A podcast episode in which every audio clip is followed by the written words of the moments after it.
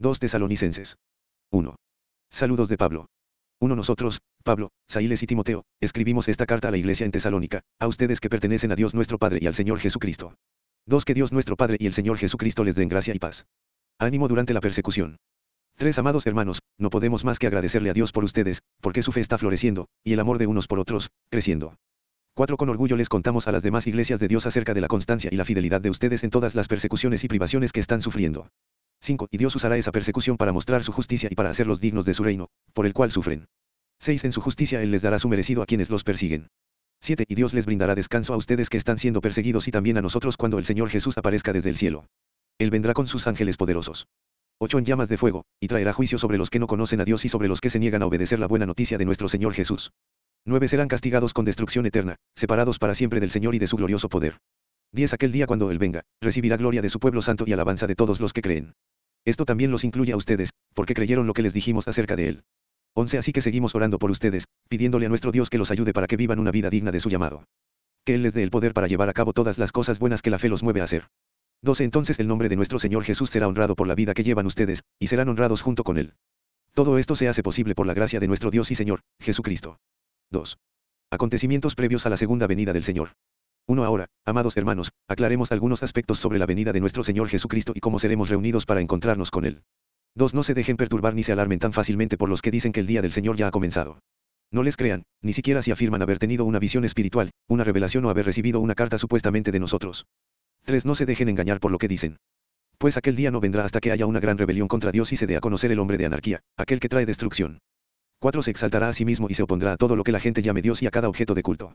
Incluso se sentará en el templo de Dios y afirmará que él mismo es Dios. 5. No se acuerdan de que les mencioné todo esto cuando estuve con ustedes. 6. Y ustedes saben qué es lo que lo detiene, porque solo puede darse a conocer cuando le llegue su momento. 7. Pues esa anarquía ya está en marcha en forma secreta, y permanecerá secreta hasta que el que la detiene se quite de en medio. 8. Entonces el hombre de anarquía será dado a conocer, pero el Señor Jesús lo matará con el soplo de su boca y lo destruirá con el esplendor de su venida. 9. Ese hombre vendrá a hacer la obra de Satanás con poder, señales y milagros falsos. 10. Se valdrá de toda clase de mentiras malignas para engañar a los que van rumbo a la destrucción, porque se niegan a amar y a aceptar la verdad que los salvaría. 11. Por lo tanto, Dios hará que ellos sean engañados en gran manera y creerán esas mentiras. 12. Entonces serán condenados por deleitarse en la maldad en lugar de creer en la verdad. Los creyentes deben permanecer firmes. 13. En cuanto a nosotros, no podemos más que agradecerle a Dios por ustedes, queridos hermanos, amados por el Señor. Siempre estamos agradecidos de que Dios los eligió para que estén entre los primeros en experimentar la salvación, una salvación que vino mediante el Espíritu, quien los hace santos, y por creer en la verdad. 14. Él los llamó a la salvación cuando les anunciamos la buena noticia, ahora pueden participar de la gloria de nuestro Señor Jesucristo. 15. Con todo esto en mente, amados hermanos, permanezcan firmes y sigan bien aferrados a las enseñanzas que les transmitimos tanto en persona como por carta. 16. Que nuestro Señor Jesucristo mismo y Dios nuestro Padre, quien nos amó y por su gracia nos dio consuelo eterno y una esperanza maravillosa. 17. Los conforten y fortalezcan en todo lo bueno que ustedes hagan y digan. 3. Pablo pide oración. 1. Finalmente, amados hermanos, les pedimos que oren por nosotros. Oren para que el mensaje del Señor se difunda rápidamente y sea honrado en todo lugar a donde llegue, así como cuando les llegó a ustedes. 2. Oren, también, para que seamos rescatados de gente perversa y mala, porque no todos son creyentes. 3. Pero el Señor es fiel, Él los fortalecerá y los protegerá del maligno. 4. Además, confiamos en el Señor que ustedes hacen y seguirán haciendo lo que les ordenamos.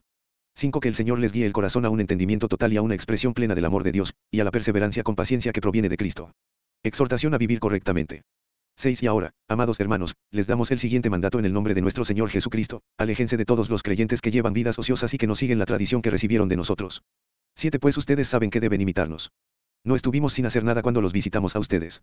8 En ningún momento aceptamos comida de nadie sin pagarla. Trabajamos mucho de día y de noche a fin de no ser una carga para ninguno de ustedes.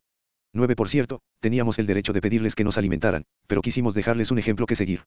10 Incluso mientras estábamos con ustedes les dimos la siguiente orden, los que no están dispuestos a trabajar que tampoco coman. 11 Sin embargo, oímos que algunos de ustedes llevan vidas de ocio, se niegan a trabajar y se entrometen en los asuntos de los demás.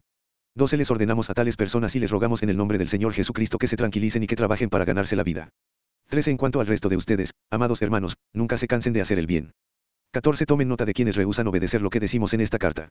Aléjense de ellos, para que se avergüencen.